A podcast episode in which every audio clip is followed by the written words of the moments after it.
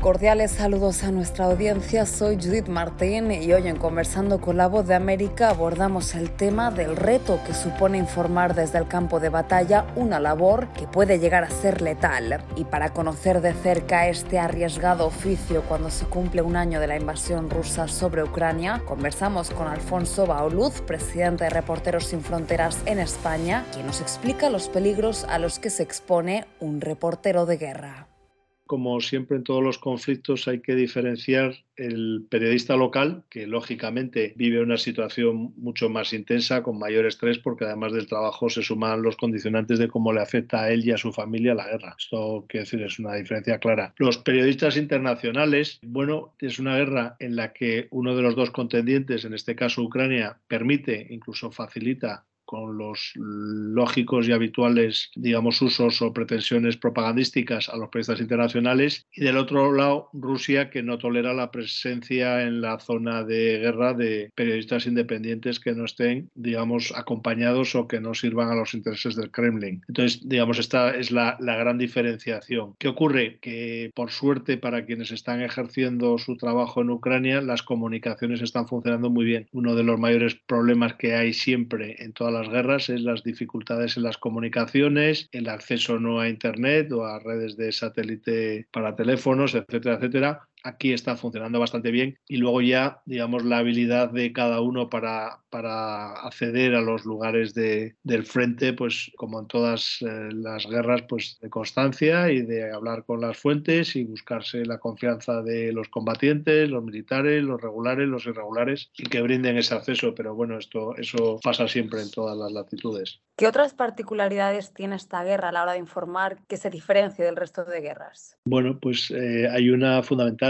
y es el interés que despierta en las opiniones públicas, en este caso de los países occidentales, los países más desarrollados, en tanto en cuanto esta guerra sí repercute en su economía, en su confort, si supone una amenaza a la estabilidad y a la seguridad de, esos países. Pongamos, por ejemplo, una guerra en un país africano o en Yemen, no supone una amenaza para los que viven en Polonia, pero desde luego los polacos sí que se sienten amenazados por esta guerra. Y además, bueno, es, es evidente que una potencia nuclear como Rusia pues puede intimidar a muchos países, tiene el alcance absoluto absoluto sus, sus ojivas y esto pues también obviamente es, es, una diferencia abismal respecto a otros conflictos donde alguno de los contendientes no tiene esa, ese arma nuclear. ¿no? Reporteros Sin Fronteras publicó un informe acerca de la situación de precariedad que viven algunos periodistas, en concreto españoles, que están cubriendo esta guerra. ¿Qué más nos puedes comentar acerca de esto? Bueno, eh, nosotros, claro, nos enfocamos hacia los periodistas españoles, incluso los periodistas que trabajan en español, porque es verdad que muchas veces los periodistas latinoamericanos comparten con nosotros sobre el terreno, pues tanto los assignments como las penurias, que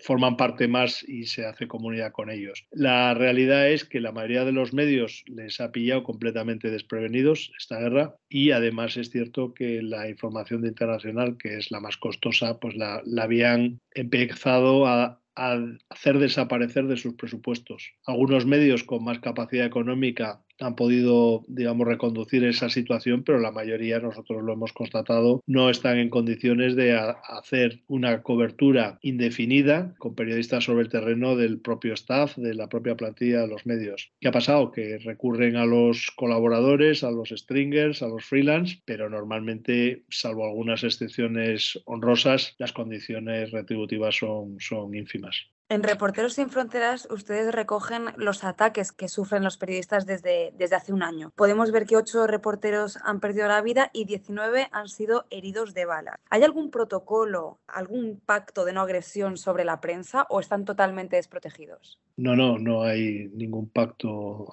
de no agresión. De hecho, para nosotros ha habido asesinatos deliberados por tropas rusas de periodistas y hay un caso flagrante de una periodista rusa relacionada con la oposición, con Navalny, que trabaja para una web de investigación y que un día después del bombardeo de un centro comercial en las afueras de Kiev, bueno, su coche es alcanzado y bueno, al menos por las fuentes que yo he consultado, ha sido objeto de un ataque con munición no convencional. Por las características de esa explosión puede pensarse claramente que es una ejecución.